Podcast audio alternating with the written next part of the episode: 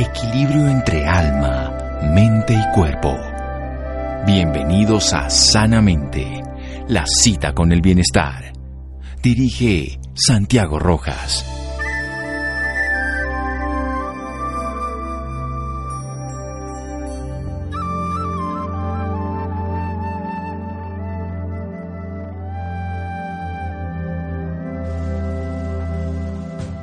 Mucho colesterol en el espíritu y mucha flaqueza en el estilo es el carácter de este siglo. Joseph Job. Buenas noches, estamos en Sanamente de Caracol Radio, su programa de salud. Vamos a hablar de un tema muy controversial. Hay posturas a favor, pero muchas posturas en contra y la mayoría de las personas tienen un concepto inadecuado para mí, desde ese punto de vista, la palabra inadecuado de esta maravillosa molécula, precursora de muchas hormonas que favorece muchas funciones biológicas en el cuerpo el colesterol. Aquí le hablamos mal al colesterol, en el mundo entero lo queremos atacar, destruir. ¿Será cierto que vale la pena acabar con el colesterol? ¿Qué es el colesterol? ¿Cómo funciona? ¿Qué tenemos que hacer? ¿Cómo lo regulamos? En fin, de eso vamos a hablar con un médico cardiólogo. Lo conocí a través de las redes sociales, está en Neuquén, allá está en Argentina, de cumpleaños. Además, hoy lo felicitamos, que nos deja dentro ladito de su fiesta un momento para hablar aquí en Sanamente a estas horas de la noche. Doctor Esteban Larronde, buenas noches, gracias por acompañarnos en Sanamente de Caracol Radio. Buenas noches, Santiago, ¿cómo anda? Muy bien, muy bien. Bueno. Buenas noches a toda la audiencia. Eso seguro. Un abrazo grande para Colombia. Muchas gracias, Esteban, y otra vez feliz cumpleaños, entonces. Bueno, muchas gracias. Bueno, oiga, ¿el colesterol es tan malo? Como dicen, es todo lo que la industria, todo el problema que le ponemos al colesterol. ¿Qué es esto? ¿Qué es el colesterol? Y el colesterol, los cardiólogos siempre decimos que colesterol cuando menos mejor. Esa es la frase. Cuando menos colesterol, mejor es. Ahora, la pregunta es, ¿es tan así eso? Vamos a ver un poquito qué es el colesterol. El colesterol es una grasa, una grasa que circula en la sangre que cumple muchísimas funciones, muchísimas. Forma todas las membranas de las células, forma hormonas, forma sustancias que son fundamentales para todos nosotros. Entonces, y también, por desgracia, se encontró dentro de las placas de aterosclerosis. Entonces, está en las partes buenas y también está en las partes malas. Y esto fue lo que nos trajo a nosotros la duda. ¿Qué, por, qué está en una placa de aterosclerosis colesterol? ¿Por qué encontramos grasa dentro de la placa de aterosclerosis? Y ahí empezó todo, una movida, a ver si el colesterol era bueno o malo. Y se empezó a investigar primero en conejos. Agarraron conejos, le daban de comer colesterol y a los conejos se le tapaban todas las arterias. Esto fue hace muchos años, ¿eh? Claro, pero los conejos son vegetarianos, nadie se fijó en eso. Oh, por supuesto, les cambiamos como las vacas locas en Inglaterra. Claro, y sí, después hicieron los mismos experimentos en monos y en perros y no le fue tan bien, no se le tapaba tanto como a los conejos. Pero bueno, es como que quedó ahí ya el tema eh, flotando y desde los años 60 que viene toda esta que se llama hipótesis lipídica que el colesterol es malo. Ahora la pregunta es, ¿es malo? ¿Es realmente malo? Esa es la pregunta, Esteban. Bien. La, siempre los médicos decimos que hay un colesterol malo y hay un colesterol bueno. ¿Es esto así? ¿Hay un colesterol malo y un colesterol bueno? Hay un solo colesterol. Esa es la primera cosa. Hay un solo colesterol y lo que es malo o bueno, según decimos tradicionalmente, es en qué medio de transporte va dentro del cuerpo. Como el colesterol es una grasa, no puede circular libre en la sangre y el cuerpo para eso le hace un medio de transporte. Ese medio de transporte es una proteína, es otra sustancia que lo agarra y lo lleva a donde tiene que ir, porque el colesterol tiene que cumplir funciones, como dijimos hoy, para hacer las membranas, hacer hormonas, hacer sustancias. Para eso va dentro de una proteína. Imaginemos, para entender esto, imaginemos que estamos en una ciudad las autopistas, las autopistas es, son los vasos sanguíneos por donde circula la sangre. Los autos, los autos son esas proteínas y dentro va la gente, que es el colesterol. Imaginemos esto. Entonces, el colesterol no es ni malo ni bueno, es necesario y tiene que circular. En una autopista tiene que circular autos y tiene que circular gente. ¿Cuándo se torna malo? Cuando se torna malo, cuando ese auto choca contra, o sea, se va de ruta. Si se va de ruta, es un problema. No es el colesterol en sí lo malo. lo malo es que se vaya el auto. Cuando se va un auto y se va de la ruta, viene la policía, vienen los bomberos, viene la ambulancia, se produce ahí un, claro, un atasco en la autopista.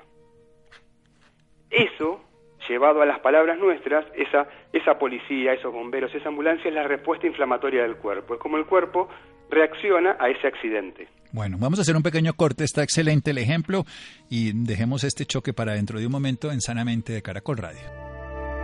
Síganos escuchando por salud. Ya regresamos a Sanamente. Bienestar en Caracol Radio. Seguimos en Sanamente.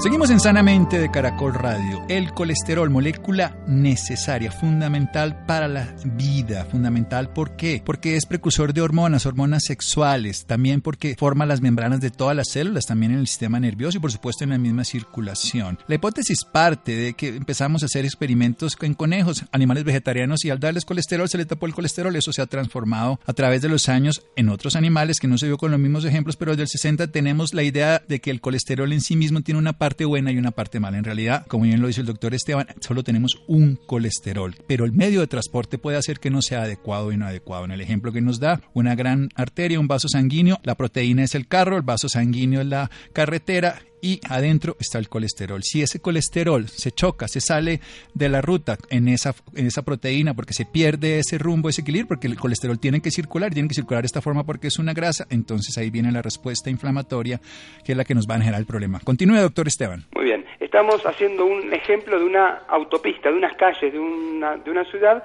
y los autos que son ese medio de transporte y adentro la gente que es el colesterol. ¿Qué pasa en una ciudad más o menos seria? Circulan transportes públicos, son colectivos, micros muy grandes, con mucha gente adentro.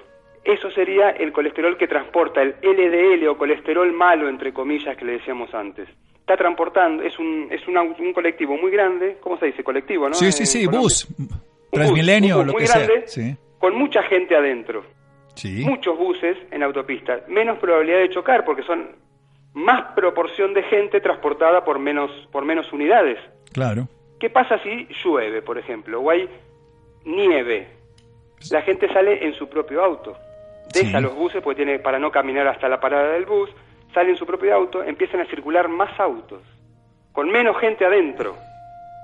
Y autos más chiquititos. Ese LDL que era grande y llevaba mucha gente, ahora pasa a llevar menos gente y a ser más chiquitito. Se hace más pequeño con más probabilidad de accidente porque está nevando, porque está lloviendo, porque son más, más unidades circulando. Más cantidad. Eso porque llueve, pero en un organismo no llueve, en un organismo lo que pasa es, existe diabetes, uno come mal, tiene insulino resistencia, eso es lo que cambia el clima. Eso es lo que cambia el clima dentro del organismo. o sea que el LDL no es un colesterol malo de por sí. Lo tornamos de alguna forma nosotros más propenso a tener accidentes. Y ahora imaginemos, a un detallecito más, imaginemos que los autos, normalmente los, los buses, tienen una, una chapa identificatoria, como tienen todos, que hace que la policía no los reconozca como extraños.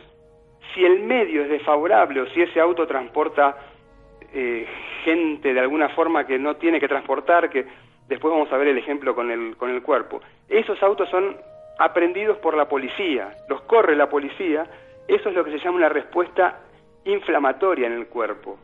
Algo hace que ese LDL, ese colesterol malo, sea reconocido por el cuerpo como extraño. El cuerpo deja de reconocerlo como propio y lo empieza a atacar. Le empieza a pegar anticuerpos, y empieza a cambiar su forma. Y ahí es reconocido por la policía, que son los macrófagos, y empieza lo que es el proceso de aterosclerosis en la pared. Yo no sé si se entiende un poquito el ejemplo, pero eso que pasa para que este LDL se transforme en malo, es, tiene que ver mucho con el estilo de vida. La insulinoresistencia, eh, la obesidad, la diabetes, el sedentarismo, eso es lo que hace que el colesterol se transforme en malo. No es que el colesterol es malo de por sí, Nunca una sustancia propia nos puede hacer daño. No existe eso. En Colombia decimos la ocasión hacia el ladrón, ¿no? Entonces, en este caso, la ocasión que permite que se altere la función y la calidad adecuada del colesterol es el sobrepeso, el sedentarismo. ¿Qué hace la dieta inadecuada? La dieta que nosotros llamaríamos comida chatarra, la comida industrializada, transformada. ¿Qué puede hacer en esto? Claro, esto lo que hace es nos empieza a generar una respuesta en nuestras hormonas, principalmente la insulina la que empieza a desencadenar esto y viene la insulinoresistencia. El cuerpo, como empieza a circular mucha insulina por la comida que estamos comiendo, hace como una, como una protección a la insulina y como que la escucha menos. Y esa insulinoresistencia es la que produce cambios que nos van a predisponer a la aterosclerosis. Justo hoy, hoy Santiago, salió un estudio muy lindo de un investigador muy reconocido del mundo que dice que la comida ultraprocesada, lo que conocemos como comida ultraprocesada, es causante de obesidad. Hoy hicieron un estudio con 10 personas, un estudio muy pequeño pero muy representativo, 10 personas con comida ultraprocesada y 10 personas que no. Y engordaron mucho más porque comieron más. Es una comida que produce una disrupción en el cuerpo muy grande. Sin importar las calorías que usted no lo enseñó la vez pasada. O sea, Claro, no, este, en esta gente lo que produce es que coman más. Está bien, por contingencia comen más calorías, ¿no? Pero lo importante es que comiendo menos calorías de esa comida tampoco uno va a mejorar. No es un problema de calorías, sino de calidad de la comida. Bueno, esta comida produce lo que se llama insulinoresistencia, que es la base de la diabetes tipo 2. Es la base de la diabetes tipo 2. Nosotros los médicos diagnosticamos diabetes tipo 2 cuando sube la glucemia, pero la Tiempo diabetes después. tipo 2 ya está ya está 10 años antes haciendo efecto, cuando está la insulina alta. Y la insulina uno la ve con eh, ciertas pruebas, porque si uno se saca insulina, por ahí la tiene baja, pero por ahí ya tiene resistencia a la insulina.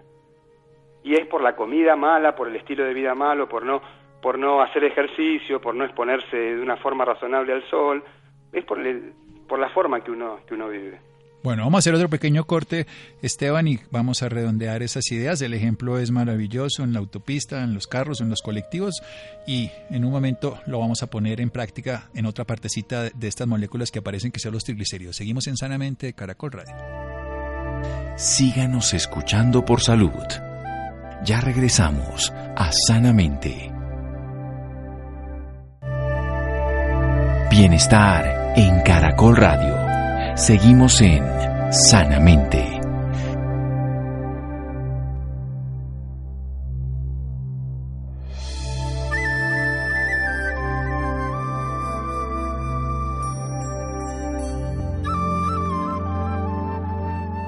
Seguimos en Sanamente de Caracol Radio, aprendiendo con el doctor Esteban Larronde. Él es médico especialista en cardiología. Nos está hablando del colesterol. El colesterol es una sola molécula que puede ser transportada por unas buses muy grandes, unas macromoléculas, que esas cuando llevan el colesterol se han considerado que son negativas, pero eso es relativo. Estamos aprendiendo que depende de las características. Si son grandes, grandes, como fueran, en este caso, autobuses grandes en una autovía, no tendrían problema, pero las pequeñitas son las que pueden llegar a tener trastornos, accidentarse y producir congestiones Y esos trastornos, esa, ese proceso que bloquea la vida, es la respuesta que nosotros llamamos inflamación. Y esa respuesta inflamatoria termina alterando además, volviendo patológico todo lo que existe en el cuerpo. Termina generando después, a través de bloquear la vía con unos células que llaman los macrófagos que terminan generando los ateromas, las placas, las que van a generar entonces la obstrucción arterial en cualquier arteria del cuerpo y por supuesto en el corazón el infarto. ¿Cuáles son esos factores que lo favorecen? La obesidad, el sedentarismo, el estrés, el tabaco, muchas otras cosas más, la falta de sol, que se lo voy a preguntar en un momento, pero sobre todo una hormona, la insulina. Y la insulina se libera al estímulo que producimos nosotros en el azúcar. El exceso de comida, en este caso ultraprocesada, la favorece más y va a generar resistencia a la insulina. El cuerpo necesita más insulina para poder utilizar la glucosa como elemento de energía, como combustible de la energía celular. Y cuando tiene que producir mucho más, va, está haciendo ya lo que llamamos una diabetes tipo 2, aunque lo podamos nosotros no ver en el azúcar que termina siendo la que se sube, porque ya no tenemos cómo compensarla con la insulina, sino lo vemos en la medicina, como viéndola desde una manera funcional unos 10 años antes. Ya el paciente está haciendo esta predisposición a enfermedades cardiovasculares, cáncer y otras más. Continúe, doctor. Has nombrado recién la insulina y hay otra hormona que entra en juego, que vamos a nombrarla nada más, es la leptina. La leptina es la hormona que nos dice paremos de comer. Esa hormona también entra en juego y es previo aparentemente al que la insulina empiece a disfuncionar. O sea, cuando la leptina que nos dice para de comer empieza a funcionar mal, uno empieza a comer más. Y ahí empieza todo el resto del problema. Sí, se vuelve... Un comentario no, no, claro. La no es solamente una hormona, es un, es un sistema que está disfuncionando. Además que tiene que ver con la misma grasa, que le dice, ya no me traiga más aquí a esta bodega, señor, no me traiga más porque yo tengo que acumularla. Y, y no le hacemos caso. La, la, grasa también produce hormonas, cada parte del cuerpo tiene estas secreciones. Pero metamos en toda esta ecuación los triglicéridos y luego cuando veamos los exámenes, ¿qué es lo que realmente tenemos que hacer frente al colesterol? Como le pasaría a cualquier persona que nos está escuchando, se preguntaría. Básicamente, los médicos cuando pedimos un perfil lipídico, pedimos colesterol total, LDL, que es el colesterol malo, entre comillas, el HDL, que es el colesterol bueno, y los triglicéridos. Se pueden pedir otras cosas, lipoproteína A, APO, ApoB, ApoA, pero básicamente son esas cuatro. Colesterol total, vemos la cantidad total de colesterol que hay en todo el cuerpo, que es una de las grasas.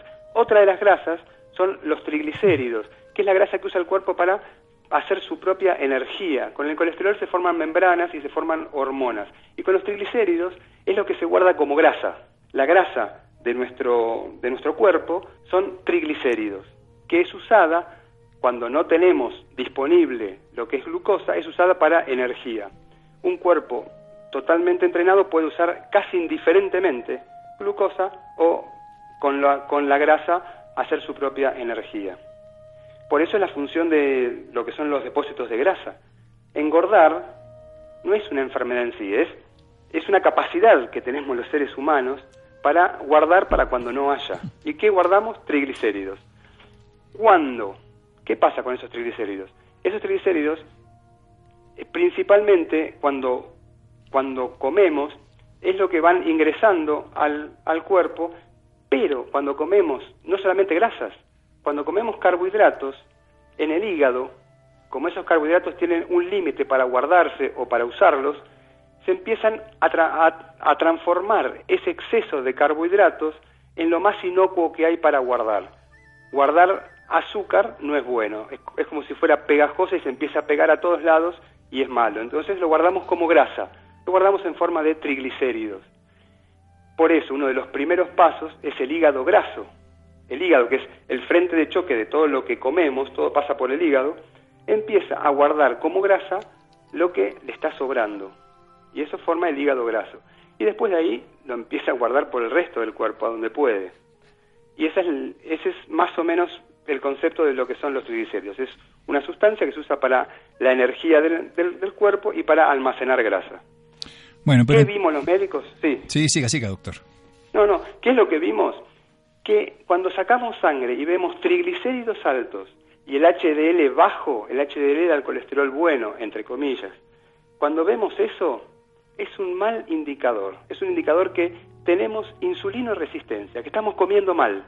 Yo uso mucho los triglicéridos para ver cómo están comiendo mis, mis pacientes. Si, si tienen más de 140, 130, 120, estás comiendo mal. Yo ya sé que está comiendo mal, no necesitas decírmelo si tenemos los triglicéridos, los triglicéridos altos, están comiendo mm, cosas que no deberían, que no, no puntualmente no son grasas, porque hay grasas muy malas, ¿eh?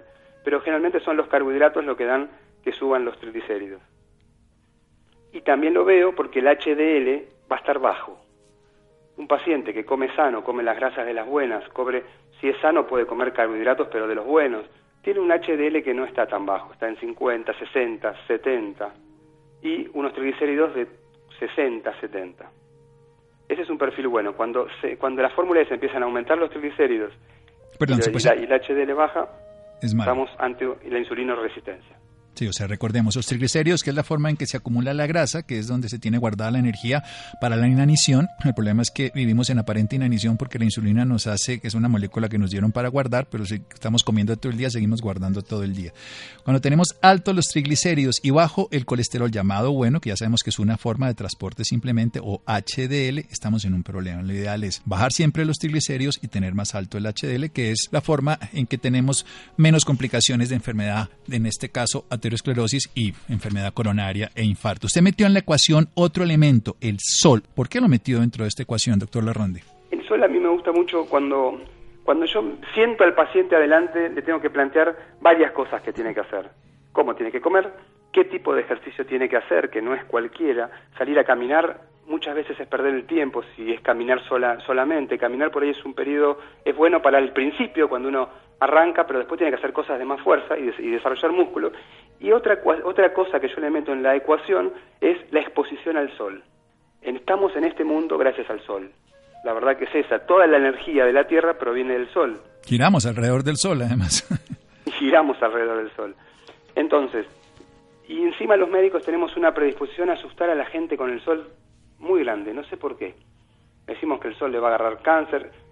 Como toda, como toda cosa, hay una respuesta que es una respuesta, una franja de respuesta adecuada. Bueno, entonces también hay una exposición adecuada al sol.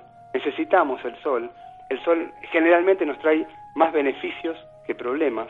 La gente que no se expone al sol tiene mucha más diabetes, mucha más obesidad, mucho más cáncer y cuando tiene la enfermedad tiene mucho peor pronóstico cuando no se exponen al sol. Ahora bien, la pregunta es, ¿cómo hay que exponerse al sol? Porque una exposición que nos daña la piel es una mala exposición, es una forma poco inteligente de exponernos al sol. Necesitamos una exposición inteligente al sol. Hay otra cosa que es, muy interesante. ¿Por qué la gente que vive en el Ecuador tiene la piel oscura y la que vive en los polos son más rubios? Eso no es casualidad. Necesidades son los blanquitos. claro, tenga un nórdico, ojos claros y piel blanca, no es, no es, no es por casualidad. Es que estamos eh, preparados de acuerdo al sol que hay en nuestra zona. La gente con piel más, más oscura es porque para tolerar más la exposición al sol de su zona. Y los más rubios es para captar más sol de zonas donde no hay sol. Ese sol necesitamos exponernos de una forma inteligente al sol. Es muy importante despertar todas las hormonas viendo el amanecer. Eso nos cuesta a todos, por supuesto. Uno se despierta, se baña y se va a trabajar. Pero el sol del amanecer es muy importante para activar todas las hormonas, que todas las hormonas, y cada vez estamos viendo más, todo en el cuerpo tiene un ritmo circadiano absolutamente todo, desde nuestras bacterias que tenemos en el intestino hasta todas nuestras células responden a un ritmo circadiano. Y cada vez se está descubriendo más y uno lo ve en los estudios científicos que están saliendo muchísima información sobre crono, cronobiología, que es esto, respetar los ritmos circadianos. Entonces, el sol del amanecer es muy importante. El sol que nos va a dar vitamina D es el sol más fuerte. Este es el tema. ¿Hay relación con el cáncer y el sol? Sí, hay algunos cánceres de piel que pueden venir por el sol, pero vienen por lastimarse con el sol, por sobreexponerse, por quemarse al sol. Eso es lo que no hay que hacer. Si la piel se pone roja, ya estamos haciendo las cosas mal. Hay que hacer una exposición prolongada en el tiempo, por muchos días, pero con cortos intervalos. Gradual. Muy gradual, muy gradual y muy acorde a la piel, al color de piel también. Eso es otra cosa importante, no es la misma recomendación para cualquiera. Cada uno tiene su color de piel, su color de ojos, y en base a eso tiene que hacer eh, la adecuación al sol. Por eso es muy difícil hacer una recomendación general. Lo que sí tenemos que, que saber que exponernos al sol es fundamental, exponernos de una forma inteligente y sin que nos lastime la piel. O sea, si nos ponemos rojos, olvidémonos de la historia, gradualidad, que esto es muy importante, y obviamente menos los que tenemos piel más blanca que los que tienen piel más oscuras. Pero eso tiene que ver con el colesterol, entonces, el sol. Eh, de, alguna, de alguna medida sí, alguna medida eh, todo en el cuerpo está entrelazado. El colesterol por ahí participa en la formación de algunas hormonas que el sol eh, es lo que nos va a, favorecer su fabricación. Bueno, ¿y cuándo hay que bajar el colesterol entonces? Porque hay, hay una industria muy dedicada y hay muchos productos también naturales, no solamente la industria farmacéutica química, destinados o totalmente enfocados en bajar el LDL. ¿Tiene sentido esto? A lo largo de los años da lo mismo. En mi época, cuando estaba yo en la universidad hace muchos años, decían que el LDL era normal alto con los años, ahora lo tenemos muy bajito. ¿Cómo vamos en eso, doctor Larrondi? Los cardiólogos ahora decimos que LDL si, si está en 30, mejor. La verdad que lo estudiaron ya en aborígenes que no tienen enfermedad cardiovascular con LDL de 90, 100, y que lo que importa más es el contexto, el clima en esa autopista, que el número que vamos a bajar. Es, es tan, o sea, es tan, como tú has dicho, tenemos una industria que nos quiere vender pastillas para bajar el colesterol. Y del otro lado tenemos toda una industria de lo natural para bajar el colesterol que se comportan parecido, se comportan parecido las dos. Las dos quieren ganar eh, eh, mucho dinero a costa de nuestra salud.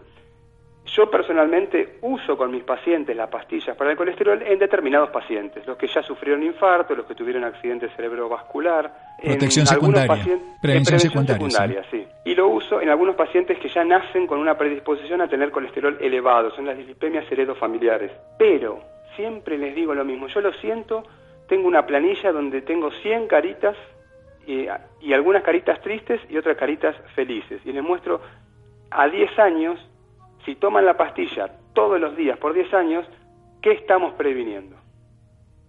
Entonces, el paciente tiene una, una visión, no es que toma la pastilla y va a estar salvado de todo, porque la realidad no es esa. La realidad no es esa. La realidad es que si no mejora esa insulino resistencia, si no mejora todos esos factores de, del estilo de vida, lo que ayuda a la pastilla es poco. Es poco, ayuda y no tenemos otra cosa, pero no es lo mejor. El mejor estudio que hay, para que tengamos un concepto, con una droga nueva que salió ahora que baja el colesterol a 30, el LDL a 30, es una inyección, los que se le aplicaron por tres años tuvieron gente que ya tenía enfermedad, ¿no? Sí. A tres años, el 11%, los que no se le aplicaron, tuvo problemas cardiovasculares. Y los que se le aplicaron fue el 9,8. Lo mismo. Pues, sí, la verdad que es, significativo, es un 15% menos. Es mucho de alguna forma, pero para que vean que la realidad es más compleja, que lo que estamos bajando con la mejor droga que existe es poco, que hay que hacer más por uno mismo. Y, lo que tiene que hacer uno es cambiar su forma de vida, que lo llevó a esa enfermedad frente a las condiciones de vida que nos da el mundo moderno, que nos da comida ultraprocesada, pues comer comida real. Si nos manda al sedentarismo, movernos más. Si nos mete en las oficinas, salir más al sol. Dormir, estar más, menos estresados, salir al aire libre. Cosas que podemos hacer que no nos cuestan y que nos van a dar bienestar y no solamente medicar. Además, lo que no es medicable, porque usted nos está hablando que el colesterol es una molécula necesaria indispensable para la vida, que los transportadores nos pueden generar problemas o no. Una última recomendación, entonces, frente a esta claridad que nos ha dejado, doctor Larronde. Bien, no. Sí, no hay duda que cuando hay que tomar las pastillas, las tenemos que tomar pero yo siempre digo, si tenemos que tomar la pastilla, es muy poquito lo que nos va a ayudar la pastilla y mucho lo que nos va a ayudar cambiar nuestra forma de vida. Y si cambiamos nuestra forma de vida, casi no vamos a necesitar esa pastilla. Eso es lo importante. Si nos indican la pastilla, la tomamos, pero sin el cambio de vida, la verdad estamos haciendo muy poco. No estamos haciendo todo lo que podemos hacer. Y miremos Ese es el tema. Sí, y miremos no solamente entonces el LDL, que es al que más importancia le damos a veces, sino miremos también los triglicéridos que tenemos que bajar y el HDL que tenemos que subir y lo hacemos a través Yo lo miro mucho, eso es lo que controlo todo el tiempo en pacientes, que tengan que empiecen a bajar los triglicéridos y a subir el, H, el HDL. Y lo logran, ¿eh?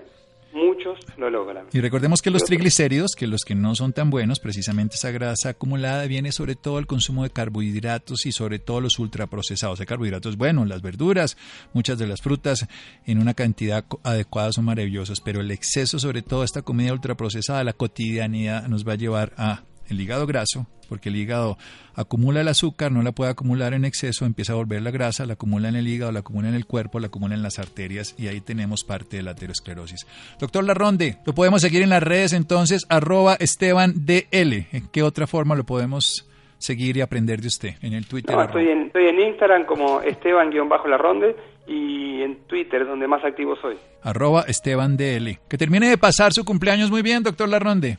Muchas gracias, Santiago. Un abrazo para todo Colombia. Bueno, un abrazo y seguimos en Sanamente de Caracol Radio.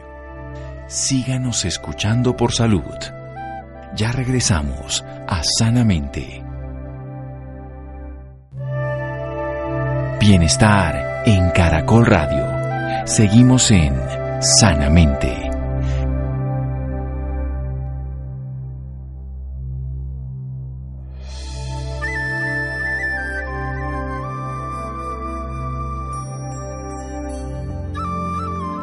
Seguimos en Sanamente de Caracol Radio. Los interesados en el doctor Esteban Larronde, médico especialista en cardiología, lo pueden seguir todos sus estudios información, por eso lo encontramos en las redes sociales, como en Twitter, arroba Esteban DL, o si no, en Instagram, Esteban, guion al piso, Larronde, donde pueden encontrar la información sobre cardiología, sobre estilo de vida saludable, condiciones de vida alteradas que tenemos hoy en el mundo, pero que podemos utilizar nuestro estilo de vida saludable con la alimentación, con el reposo, con el ejercicio, por supuesto, y nos ha enseñado la importancia del sol. Bien, marketing espiritual. ¿Esto qué significa? Un marketing espiritual nos permite a nosotros ver que cada empresa es un ser vivo que necesita energía positiva para que se desarrolle y a la medida que le ponemos atención y le dedicamos tiempo, entendemos cómo funciona, qué necesita y esta entidad, que en este caso la vemos como un ser vivo, va cogiendo fuerza. Recordemos que hay estrategias, mm, posturas que nos hacen esas analogías permanentemente. Por ejemplo, la Tierra como un ser vivo, Gaia, la hipótesis Gaia de James Lovelock, mm, la Pachamama de los aborígenes suramericanos, en fin, es ver lo que nosotros tenemos, en este caso el planeta o una empresa, como un ser vivo. Y menos de la mitad de las empresas superan esta fase de poder desarrollarse y crecer.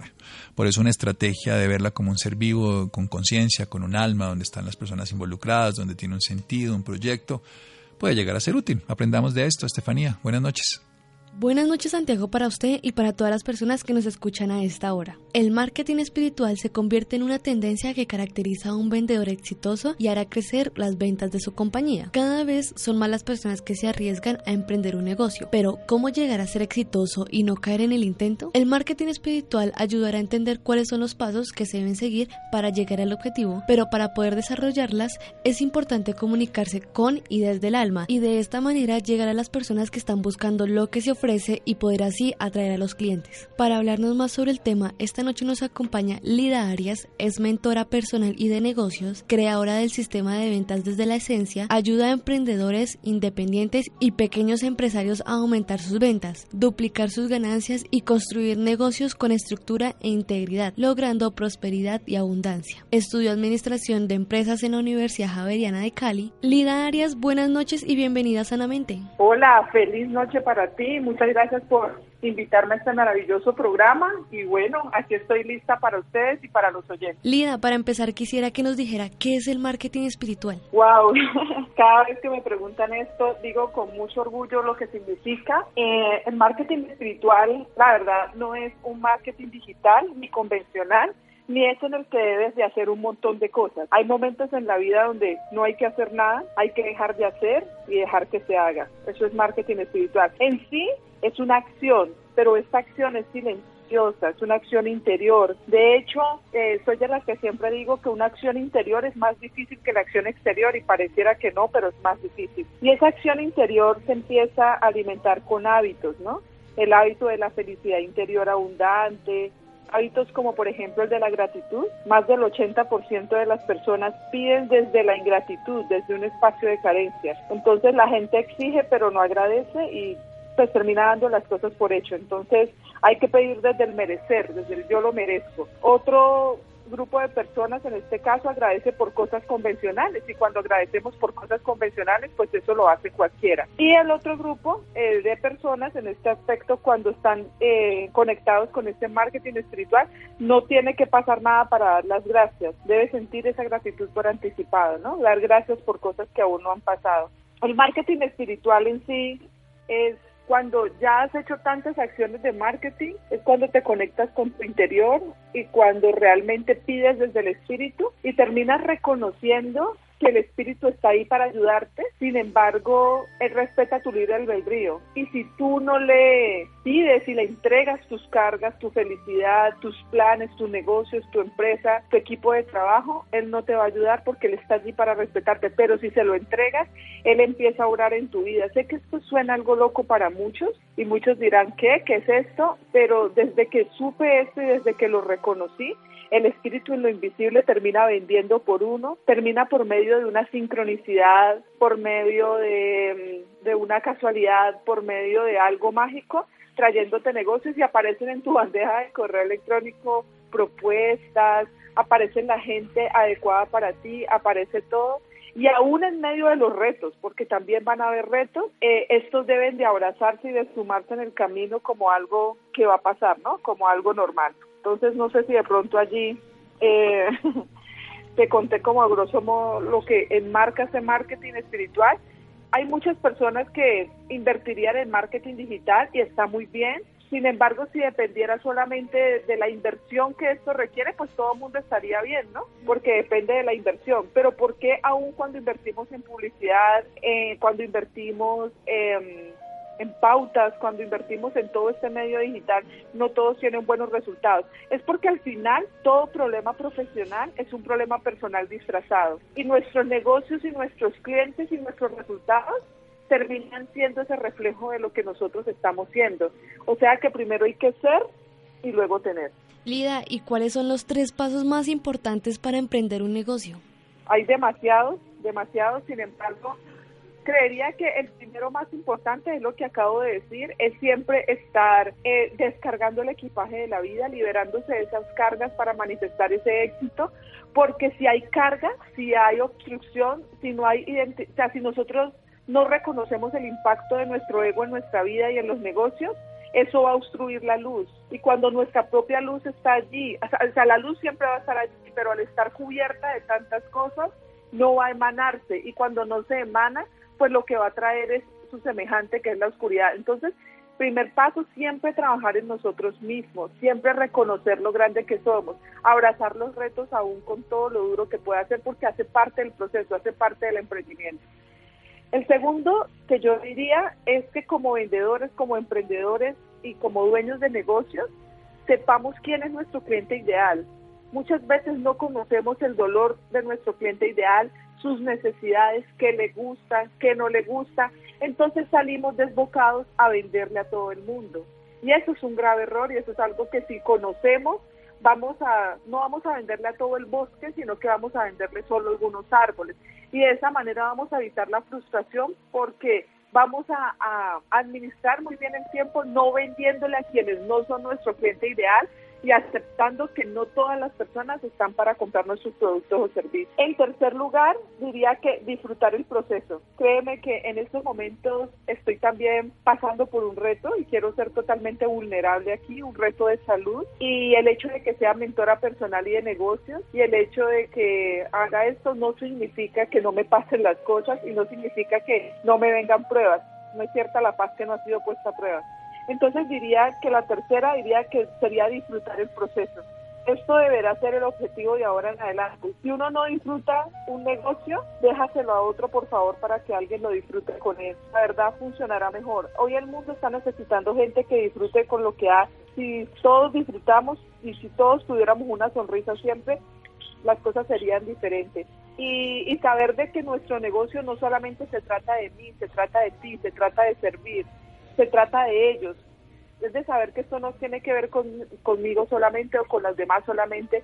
Y de esta manera vemos nuestro negocio desde un propósito mayor, ¿no? Entonces todo lo que haces, desde que te levantas hasta que te acuestas, tiene que ver con todo, con tu familia, con tus empleados, con tu negocio. Y cuando piensas más allá de ti y no piensas solamente en tus propios beneficios, el mundo también se apiada de ti y te ayuda. Y el espíritu aún más también te sigue ayudando. Y agregaría una última y es siempre sentir certeza total y absoluta de las cosas. Porque pase lo que pase y batallemos como a veces nos toca batallar como emprendedores, siempre sepamos que el final de la película va a ser genial y va a ser lleno de bendiciones para tanto para nosotros como para nuestros clientes y los que están a nuestro alrededor. Y hablando acerca de los errores que tú comentabas, ¿cuáles creen que son los errores más frecuentes cuando se crea una empresa? No saber quién es el cliente ideal era uno de los que comentaba ahora. Otra, eh, otro error muy frecuente es eh, no agregar valor en las redes sociales. O sea, mm, creemos que por postear algo en las redes sociales ya podemos seguir la venta, ya podemos lanzar la venta de un producto pero si antes no hemos generado marketing de contenidos y le hemos hablado al dolor de nuestro cliente ideal, lo que va a suceder es que las personas que nos leen van a sentir como si le estuviéramos metiendo la mano al bolsillo. Entonces, una persona necesita consumir más o menos entre tres y seis meses tu contenido para sentir que, que puede confiar en ti, que tú eres la solución a su problema. Y por último, hoy en día los emprendedores están cometiendo el error de que de pronto solo publican pero no están publicando videos, ¿ya? Porque me da pena, porque estoy gordita, por los cachetes, por el problema que sea, pero por lo que sea de inseguridad no lo están haciendo y el video es la razón número uno para que las personas en estos momentos también sientan nuestra luz, nuestra energía, nuestro amor, nuestra pasión por lo que hacemos y se conecten con eso en nosotros y elijan comprarnos. Más allá de nuestro producto o nuestro servicio, nos compren primero por quienes somos. Y todo lo que hemos hablado hasta ahorita pues sigue enmarcado en lo que eh, hablábamos inicialmente del marketing espiritual. ¿Y cómo entender a la empresa desde un ámbito espiritual? Entendiendo que somos espirituales, entendiendo que espiritualidad no es religión, y no es ir a la iglesia, espiritualidad es esa conexión directa con Dios, ¿sí? Es esa conexión, es ese reconocimiento de que nosotros somos hechos a su imagen y semejanza y si Dios es el dueño de todas las cosas y si Dios tiene toda esa absoluta claridad para poder obrar, nosotros también la tenemos. Lo que pasa es que como desconocemos esto, vemos a Dios como si estuviera en el cielo, nosotros acá en la tierra y lo vemos desde la separación y al verlo desde este modo no nos sentimos que somos Él. Entonces la invitación a ver la empresa desde el punto espiritual es saber de que Dios está dentro de nosotros, que nuestro ser habita esa fuerza, habita esa luz y que es a ese espíritu, a esa esencia que debemos acudir en momentos de retos y preguntarle a la esencia y no al ego qué quiere para nosotros. Porque muchas veces em, tomamos decisiones de negocios, pero no es lo que nuestro ser verdaderamente quiere ahí está primando lo que el ego quiere. Entonces, es de ahí en adelante, primero reconocer que somos espirituales, reconocer nuestra verdadera identidad y es que somos uno con Dios y preguntarnos siempre, ¿esta decisión de negocio que estoy tomando viene desde la esencia o viene desde mi ego? Y siempre decir, espíritu, esencia, que seas tú tomando esta decisión y no lo que mi ego quiere para mí. Porque desafortunadamente, como muchos desconocemos esto y nos olvidamos de nuestra verdadera identidad, terminamos tomando decisiones más desde el ego que desde la esencia. Entonces al final vamos a ver malos resultados, porque lo que queríamos era agradar a nuestra familia, agradar a los demás, y terminamos cediendo y perdiendo por agradar al otro. Y ahí empiezan cargas y cargas y cargas, entonces nos desvanecemos al final. Pero si reconocemos que somos Dios, siempre vamos a tener esa respuesta y vamos a acudir a esa luz eh, en cada momento de retos y también en cada momento de bendición. En nuestro corazón habitan las verdaderas respuestas. Por eso debemos tener emprendimientos y negocios con los que verdaderamente nos sintamos identificados, nos sintamos apasionados, porque donde está nuestro corazón están nuestros resultados. ¿Y cómo poder hacer una conexión espiritual con el cliente? Cuando le hablamos desde nuestra esencia, cuando le hablamos desde nuestra mente, eso le va a llegar a la mente al cliente. Cuando le hablamos desde el corazón, llega al corazón del cliente, pero cuando hablamos desde nuestra alma, le llega al alma al cliente y no me estoy comunicando con sus etiquetas, ni con sus cargos, ni que es vicepresidente, ni que es el gerente, ni que es el dueño. No, me estoy comunicando con su esencia. Y desde mi esencia, con su esencia, todos somos iguales porque todos somos uno. Entonces, primero no hablarle a los cargos ni a las etiquetas, tratar a todas las personas desde allí. Y eso nos va a ayudar bastante porque nos va a hacer sentir de par a par, y no ni menos ni más que los demás. Lo segundo para los clientes es si nosotros entendemos nuestro ego y entendemos el impacto y el juego de nuestro ego, vamos a poder entender el ego de nuestros clientes. ¿Ya? Si nosotros entendemos eso, vamos a poder solucionar el miedo que ellos tienen para tomar una decisión de compra. Vamos a entenderlos porque ya hemos entendido nuestros propios miedos. Pero más allá debemos sanar primero nuestros propios miedos y resolver nuestro propio ego para así entender al otro y no identificarnos con su ego o con su dolor cuando estemos en un momento de venta. Entonces no bajarnos a esa energía bajita, valga la redundancia, sino tener esa claridad y esa conexión para que el cliente eleve su energía. Y desde esa energía arriba, absolutamente todo es posible.